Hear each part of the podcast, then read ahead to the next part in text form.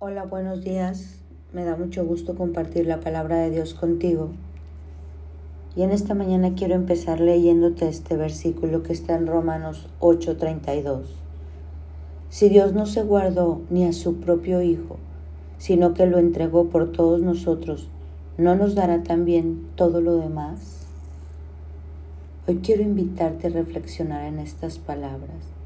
El mismo Dios mató a Jesús. Dios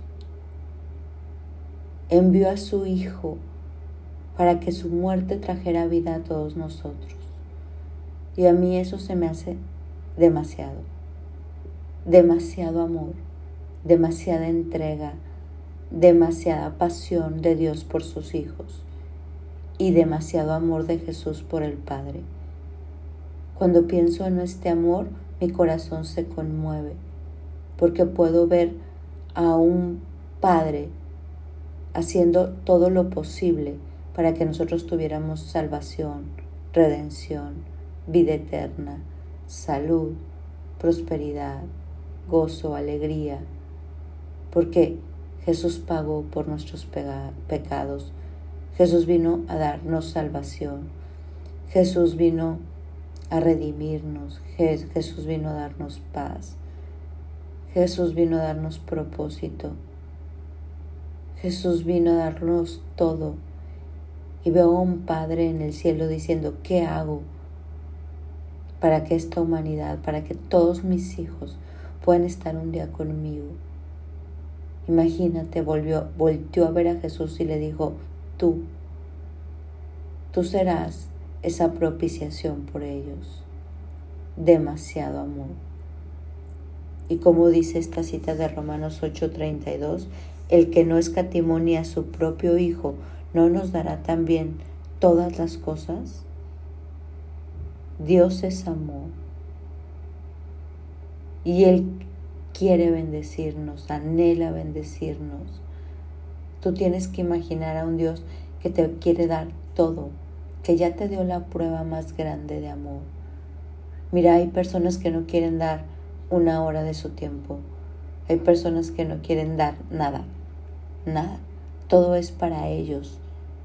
Y hay otros que dan todo. Y Jesús lo entregó todo, el Padre lo entregó todo. En primera de Juan 4:10 dice, en esto consiste el amor, nunca nosotros hayamos amado a Dios, sino que Él nos amó a nosotros primero y envió a su Hijo como propiciación por nuestros pecados. Él fue entregado por causa de nuestras transgresiones y resucitado para nuestra justificación. Romanos 4:25 y Romanos 8:28. Y sabemos que para los que aman a Dios todas las cosas cooperan para bien. Esto es, para los que son llamados conforme a su propósito. Hoy quiero invitarte a que tú creas en este amor el amor se demuestra. Yo siempre digo que hechos son amores, no buenas razones. Y Jesús lo entregó todo, el Padre lo entregó todo. Ambos nos abrieron el corazón.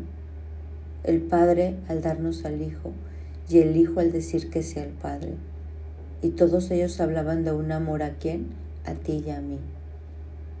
A veces nosotros queremos llenar el corazón con tantas cosas porque está vacío y lo llenas con trabajo y lo llenas con cosas y lo llenas con viajes y lo llenas con cosas que, que no lo llenan, que no llenan el corazón.